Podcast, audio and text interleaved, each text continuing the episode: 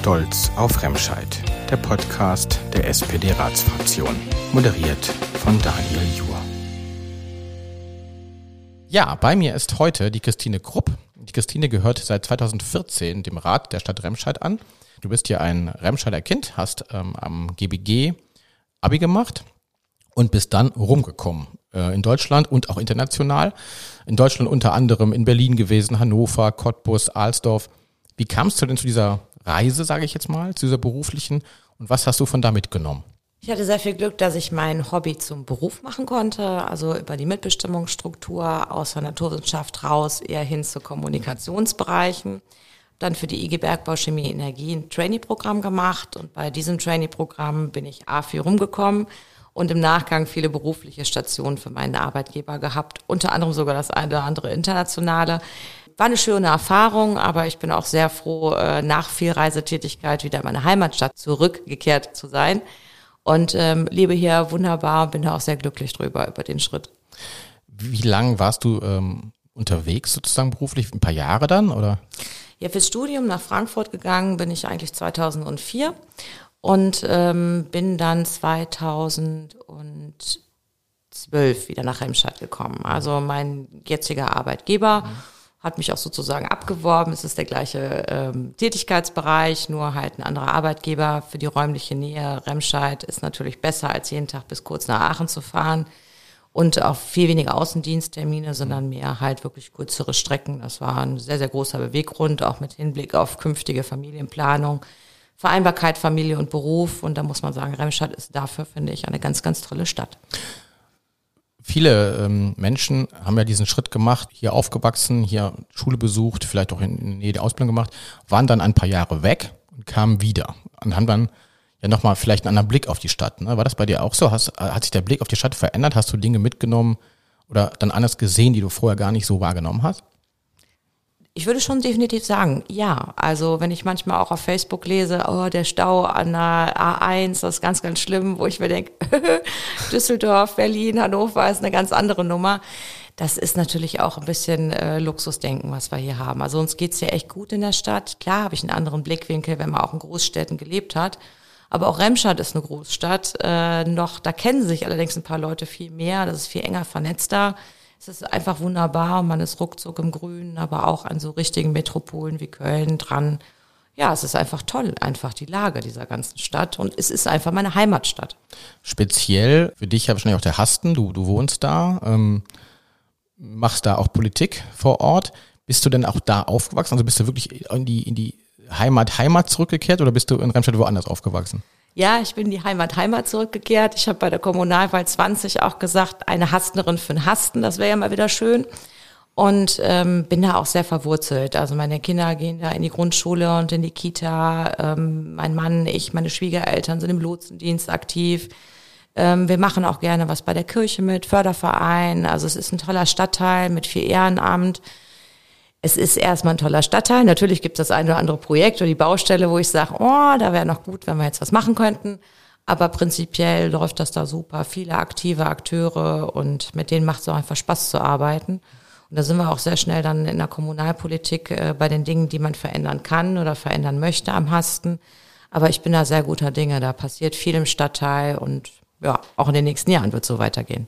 Jetzt bist du ja schon in der SPD seit 2005 Bedeutet, du warst auch schon Parteimitglied in der Zeit, wo du eben nicht in Remscheid ansässig warst. Konntest du dann in, in der Zeit davor auch schon aktiv Politik machen oder hat sich das erst mit der Rückkehr hier nach Remscheid herauskristallisiert? Also ich habe es auch schon äh, gemacht in Hannover, Niedersachsen, Langenhagen. Da war ich auch aktiv, damals noch für die Juso AG, da war ich noch ein Ticken jünger. das passte dann auch ganz gut zusammen. Ähm, da habe ich so die ersten ja, kommunalen Erfahrungen gemacht, kann man sagen, oder parteiinterne Erfahrungen bei der SPD. Für mich war klar, Remscheid ist es dann irgendwann, wenn ich hier auch ja, zurückkomme, lebe und arbeite, möchte ich der Stadtgesellschaft eigentlich auch einen Ticken wiedergeben.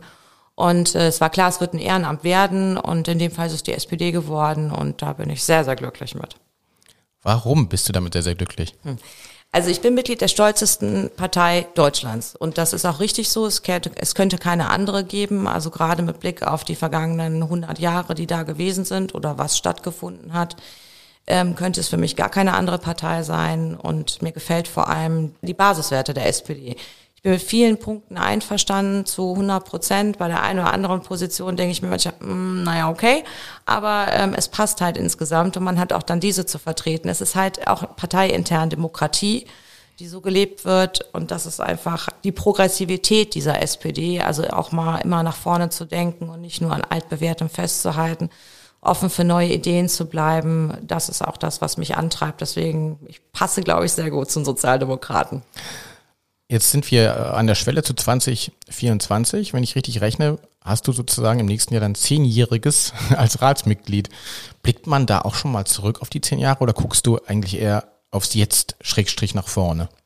Sowohl als auch tatsächlich, weil viele Prozesse auch schon 14 angestoßen worden sind. Wenn wir jetzt äh, auf den Friedrich-Ebert-Platz gucken, also die ganzen Bauleitverfahren, die sind ja schon viel, viel eher eingetütet worden, bevor jetzt die ganze Baustelle da, wo man endlich mal was sieht, dass was passiert. Gleiches gilt für das Thema der Allee oder ähnliches. Also viele Sachen brauchen Zeit, viel Zeit leider manchmal auch, weil europäische Gesetzgebungen und Vorschriften vorgeschaltet sind. Das wäre mir lieber, es ging schneller. Ich glaube, das wäre den meisten Remscheidern und Remscheider auch lieber, wenn es schneller gehen würde. Aber man muss, glaube ich, für jede Zeit auch seine richtigen Antworten finden. Also Corona-Pandemie ist jetzt erstmal überwunden. Hoffentlich kommt keine in nächster Zeit. Ähm, aber es bleiben auch, es, es gibt immer neue Herausforderungen. Und eine der größten Herausforderungen, die ich sehe, ist die Entschuldung der Kommunen über die Altschuldenlösung. Hat man eine historische Möglichkeit in paar letzten paar Jahren vertan, die Kommunen zu entschulden? Jetzt wird es besonders schwierig ähm, und wir müssen ja auch als, als Ratsmitglieder das Geld entsprechend verteilen, wenn denn überhaupt was zu verteilen ist. Weil wir haben ja Pflichtaufgaben und da gilt es halt extrem gut abzuwägen. Viele Dinge könnten wir machen, hätten wir einfach ein paar Millionen mal auf der hohen Kante liegen, aber wir sind halt leider nicht Monheim, ne? die mal eben so Geysir sich irgendwo auf den Kreisverkehr donnern. Ähm, ja, das hätte ich vielleicht auch gerne, nicht das Geysir, aber das Geld dafür. Ich würde dafür was anderes vielleicht sinnvollerweise machen. Was sind denn äh, Dinge oder Projekte, wo du sagst, die sind A für den Hasten und B für Remscheid zum einen durchaus realisierbar und zum anderen auch wichtig?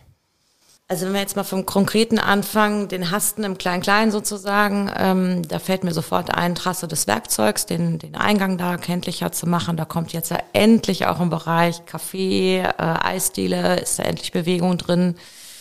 Die Schandfleckbereiche gegenüber am Lindenbergplatz werden weitestgehend beseitigt. Ähm, da ist viel passiert und ähm, es muss auch geguckt werden, dass die Ärzteversorgung, die Apothekenversorgung, Tagespflege und Pflegedienste müssen auch am Hasten gut vertreten sein, äh, damit auch einfach die Nahversorgung für die Bürger passt. Dazu gehört ja nicht nur Einkaufen, das ist halt auch da vorhanden. Was mir aber besonders wichtig ist, ist das Thema Schulwegsicherung und ähm, auch vor den Seniorenheimen, dass da nicht mehr gerast wird. Ich glaube, da kann man sehr viele Synergieeffekte bündeln und ähm, ich freue mich auf das Dasein der Elternhaltestellen, damit auch die Elterntaxi-Problematik zurückgefahren wird. Also das ist eins der großen Bereiche, die da am Hasten auch mal angegangen werden muss. Ich meine, das, ist ja, dieses Thema Schulweg ist ja spannend und zugleich auch emotional ja immer aufgeladen. Da gibt es die einen, die sagen, Mensch, früher sind die Kinder drei Kilometer zu Fuß gegangen, die anderen sagen, ja, aber bei den heutigen Verkehrssituationen geht das nicht mehr. Wie siehst du das ganz persönlich? Du hast selber ja zwei Kinder, die zur Schule müssen. Erzähl mal, wie du, dies, gerade dieses Thema, was dir ja auch auf den Nägeln brennt, wie du das selber erlebst. Also meine Familie ist ja auch Verkehrshelfer an der Grundschule am Hasten tatsächlich. Also sowohl äh, mein Mann, ich, aber auch meine Schwiegereltern, also wir sind da gut im Einsatz. Es wird tatsächlich auch besser mit viel Aufklärung und ähm, ist aber noch nicht perfekt. Wie mache ich es selber? Ja, auch meine Tochter wird teil zur Schule gefahren, weil dann mein ähm, Mann weiterfährt ins Büro, zur Arbeit. Ähm, wenn ich die Kinder mal fahre, kombiniere ich es grundsätzlich mit Einkaufen oder Besorgungen in der Stadt. Also diese Briefkasten, Elterntaxifahrten, die versuchen wir eigentlich gar nicht zu machen. Zurück wird gelaufen, das ist mittags, die Kleine geht nicht in die OGS. Und äh, bei der Kita ist es klar, man muss sein Kind bringen und abholen, Aufsichtspflicht, aber auch der läuft, äh, der Kleine läuft dann auch ein paar Meter weiter, weil Schule und Kita nebeneinander sind bei uns. Da versuchen wir dann auch wirklich alles gleichzeitig dann mit Wegen zu bringen. Also direkt nah an die Schule ranzufahren, habe ich tatsächlich auch schon mal gemacht, auch mich in dieses Elterntaxi-Ding mal wirklich angestellt, weil meine Tochter dann nämlich Muffins äh, für ihren Geburtstag hatte und noch eine Sporttasche und sonstiges. Da habe ich dann auch mal gemacht. Aber jedes Auto, was da reinfährt, verstärkt das. Also wenn es nicht unbedingt sein muss, die Kinder brauchen auch eine Möglichkeit, sich auszuprobieren im Straßenverkehr, also auch den Kindern Verantwortung zu geben Man kann Schulwege gemeinsam laufen mit den Kindern, man kann auch alternative Wege laufen, das sollte man machen. Das kostet vielleicht einmal ein paar Stunden, aber es sollten einem die eigenen Kinder wert sein. Bedeutet zwischen mit dem Auto bis ins Klassenzimmer und drei Kilometer laufen sind einfach noch 27 Grauzonen. Ne? Also man kann einfach mit vielen kleinen Schritten ja, man kann ja auch gemeinsam kriegen. Fahrgemeinschaften bilden mit oder oder dass die Kinder sich gegenseitig zu Fuß abholen. Ne? Es gibt so viele Möglichkeiten, man muss ja einfach nur angehen und ein bisschen offen dafür sein. Natürlich ist es bequem, die Kinder bis vor die Tür zu fahren, aber sind die dann aufnahmebereit? Alles diskutiert über fette, unbewegliche Kinder. Ja, wenn ich mein Kind immer bis ins Klassenzimmer fahre und auch vor dem Klassenzimmer wieder abhole, dann verschärfe ich auch solche Dinge. Also es ist bei allem Maß und Mitte zu finden, finde ich. Auch gerade bei ja. dem Thema Elterntaxis. Und jemand, wo das Kind sich was gebrochen hat oder krank ist und noch nicht am Sportunterricht teilnehmen darf, aber zur Schule muss, ja, da darf das auch von mir aus gern bis Schultor gefahren werden. Aber das ist ja auch eine Sondersituation. Absolut. Auch der, auch der Muffin oder die Muffinkiste ist in so einer Situation. Ne? Wenn wir jetzt den Blick mal weiten vom Hasten auf, auf Remscheid, sehen wir ja, dass unfassbar viel passiert von der ne, Fahrbahnsanierung bis zum Eberplatz, bis zum Fahrbad-Eschbachtal, bis zum irgendwann vielleicht DOC und so weiter. Gleichwohl sehen viele Menschen natürlich dann wieder die Baustellen, aber auf dem Weg dahin ist es nun mal so, dass gebaut werden muss. Wie nimmst du das wahr? Wie, wie siehst du zum einen die, die, ne, die, die Veränderungen in der Stadt? Und ist das was, wo du sagst, ja, geht in die richtige Richtung oder ich würde mir noch dies und jenes wünschen? Es geht auf jeden Fall in die richtige Richtung. Also jetzt nochmal Sofortmaßnahmen in der Alleestraße, damit man endlich mal was sieht. Da geht auch nochmal mehr Geld hin, weitere Projekte, dritter Ort oder sind Leffers. Also das würde jetzt zu weit führen, das alles äh, nochmal aufzudröseln hier im Podcast. Aber was mir auch ganz wichtig ist, das Thema Investitionen in Schule und OGS-Ausbau, also der jetzt hier massiv vorangetrieben wird. Ich sage mal mit 235 Millionen inflationsbereinigt, da kommt sicherlich noch mal das eine oder andere zu, was wir wirklich in die Schulen und in die Bildung unsere Kinder investieren. Das wird gern vergessen. In der Stadt passiert viel und ich glaube auch das Richtige. Die Remstadter haben sich 2014 ein Kino gewünscht. Das Kino steht inzwischen da. Der Eberplatz wird umgebaut, auch wenn viele sagen, ah, das Geld muss woanders hin eingesetzt werden. Das ist ja förderfähiges Geld vom Land. Und da muss man sich immer an Spielregeln, sehr schmale Spielregeln halten, was man damit machen kann oder eben nicht. Und ähm, der Platz war ja auch durch. Ja, also jeder, der was anderes behauptet, der ist da noch nicht mit dem Kinderwagen oder mit dem Rollator mit einer älteren Person leer gegangen. Also das ist nicht mehr zeitgemäß, die Busse waren da nicht abgesenkt, keine vernünftigen Aufenthaltsmöglichkeiten. Wichtig, dass da auf jeden Fall was in dem Bereich passiert. Und ja, was die ganzen Baustellen angeht, ja, das ist äh, gegen Ende des Jahres immer besonders viel, das ist so, aber mein Eindruck ist, dass es die TBR, wenn wir selber bauen in Remstadt, sehr gut im Griff hat. Auf Landesstraßen Nordrhein-Westfalen haben wir, ne, was auch oft ein Problem ist, sondern Mausbachtalstraße nicht so direkten Einfluss. Aber auch da kann man im Zweifelsfall mit freundlichem Nachdruck was machen, aber es ist, ja, es ist ein bisschen nervig mit den Baustellen, aber unterm Strich steht nachher hoffentlich was Gutes. Und äh, wenn wir nachher das nachhaltigste europaweite Outlet Center bekommen, bin ich da sehr gerne bereit, äh, mitzuarbeiten. Es ist ja immer eine Frage, wie man diesen Weg dahin erzählt. Man kann natürlich sich hinstellen und sagen, ja, dauert alles zehn Jahre. Man kann aber auch sagen, guck mal, das ist schon passiert, das ist schon passiert. Man kann ja die Menschen auch mitnehmen auf dem Weg dahin. Ich selber kenne auch den Eberplatz selber damals an der, an der Emma äh, Abi gemacht, bin immer durch den Tunnel gelaufen und ich finde es super, dass da jetzt mal was passiert und äh, das sollte noch viel, viel mehr, glaube ich, ähm, einfach erzählt werden, der, der Weg dahin. Ne? Es wird ja Thema Diskussion im Rat diskutiert, dieses Thema Diskussion und Streit. Wir haben im, im, im Vorfeld ein bisschen uns ausgetauscht, auch zum Thema Facebook zum Thema Social Media. Mein Eindruck ist, dass oft sehr emotional gestritten wird, ähm, dass schnell Dinge hochkochen und dass Streit so ein bisschen negativ konnotiert ist. Ich persönlich bin der Meinung, Streit ist gut, wir sollten streiten. Und Streit ist ähm, wichtig, um sich, um sich zu reiben, um Dinge, um, um Dinge auch nach vorne zu bringen. Wie siehst du das und wie erlebst du das in deiner politischen Arbeit? Das Thema Streit, Diskussion, Auseinandersetzung. Also ich würde am liebsten erstmal von Diskussion und Diskussionskultur sprechen, weil es gibt halt dafür Spielregeln, so die ich zumindest mal gelernt habe dann bleibt das Ganze vom Streit vielleicht erstmal weiter weg. So, ich meine, ich bin auch politischer Sekretär einer großen Einzelgewerkschaft, das heißt, Verhandeln liegt mir im Blut. Und zwar, dass äh, beid, beide Seiten was davon haben. Das gilt auch für die Politik, also für Koalitionsvereinbarungen oder auch mit einem politischen, demokratischen Gegner vielleicht doch mal gemeinsame Projekte zu machen, auch wenn es sonst nicht allgemein passt Die Streitkultur ist meiner Meinung nach deutlich aggressiver geworden, also deutlich flacher, deutlich beleidigender, ob man soziale oder asoziale Netzwerke meint. Also das A davor, das wird ja immer stärker, wenn ich mir einige Posts ansehe oder durchschaue. Da ist schon ein bisschen Radikalisierung zu spüren. Ähm, viele Leute entziehen sich dann einfach von Facebook und diskutieren gar nicht mehr mit. Also das ist eine entsprechende Blase, die da entsteht. Ich persönlich finde ein Gespräch immer schöner, ob das jetzt in der Innenstadt ist oder Telefon oder in Präsenz, wenn man sich irgendwo sieht. Sowas konnte in Corona, ist viel online gelaufen. Das konnte halt da nicht stattfinden. Die Frage ist halt, in welcher Art und Weise man mit solchen Posts umgeht. Und ich glaube schon, dass es äh, manchmal schwierig ist, Posts aufzusetzen, wenn sich rechte Trolle auf mehrere drauf stürzen, auf eine Person und da von wenigen Leuten gegengehalten wird anonyme Aggressivität ne, in den Netzwerken ist ja das eine. Wie nimmst du die Streitkultur, Schrägstrich Diskussionskultur, finde ich ein schönes Wort, hier in Remscheid wahr?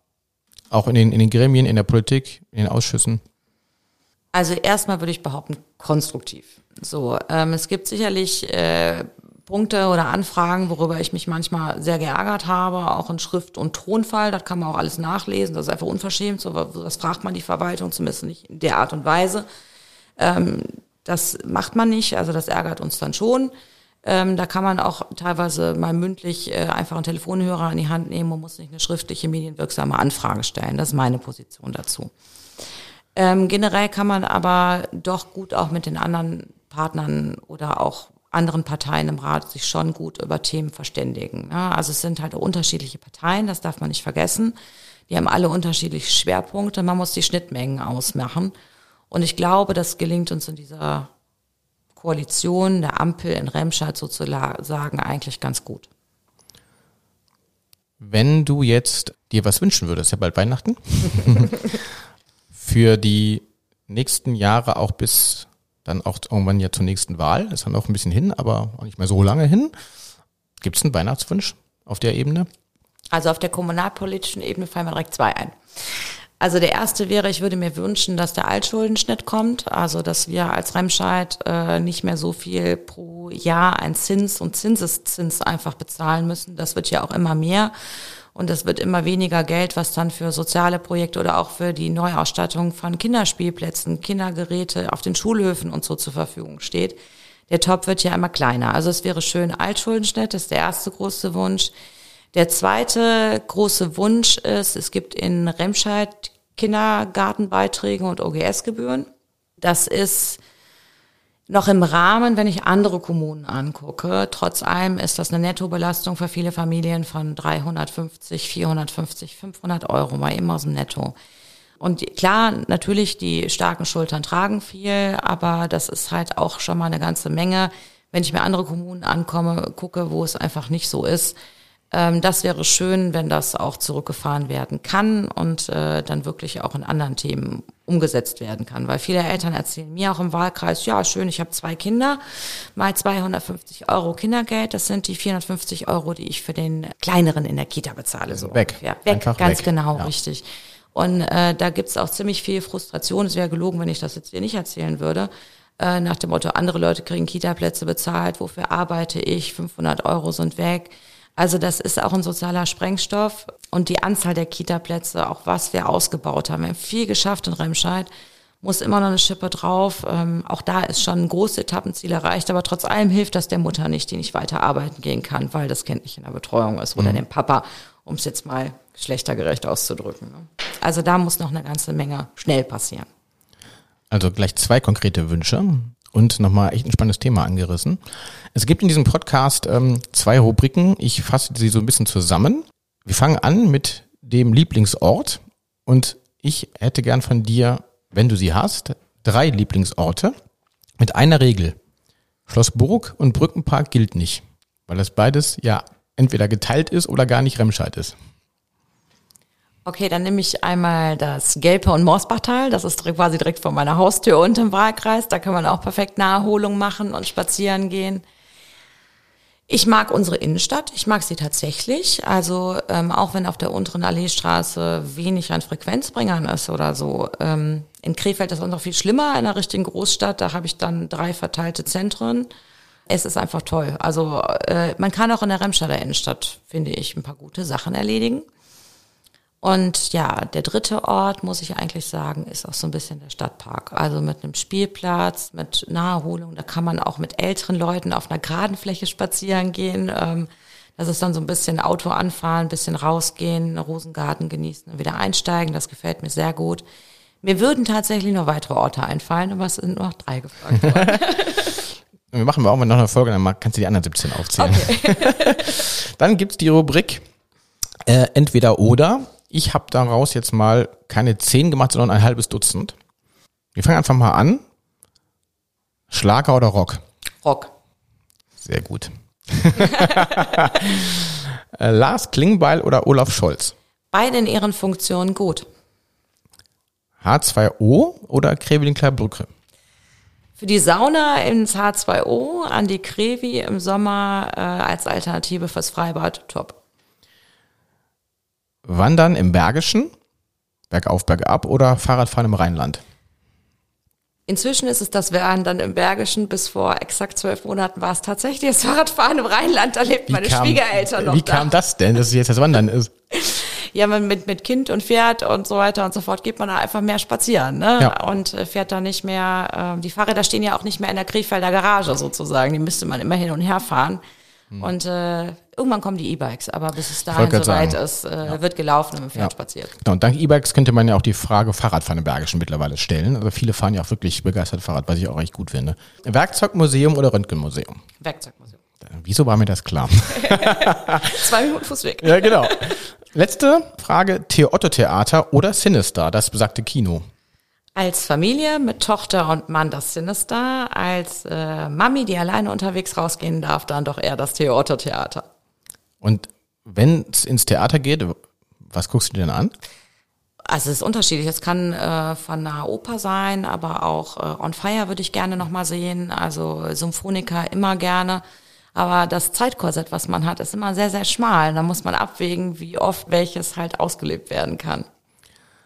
Aber ich sehe, du schaffst es, obwohl du ja wirklich stark eingebunden bist, alles irgendwie noch unter den Hut zu kriegen, ne?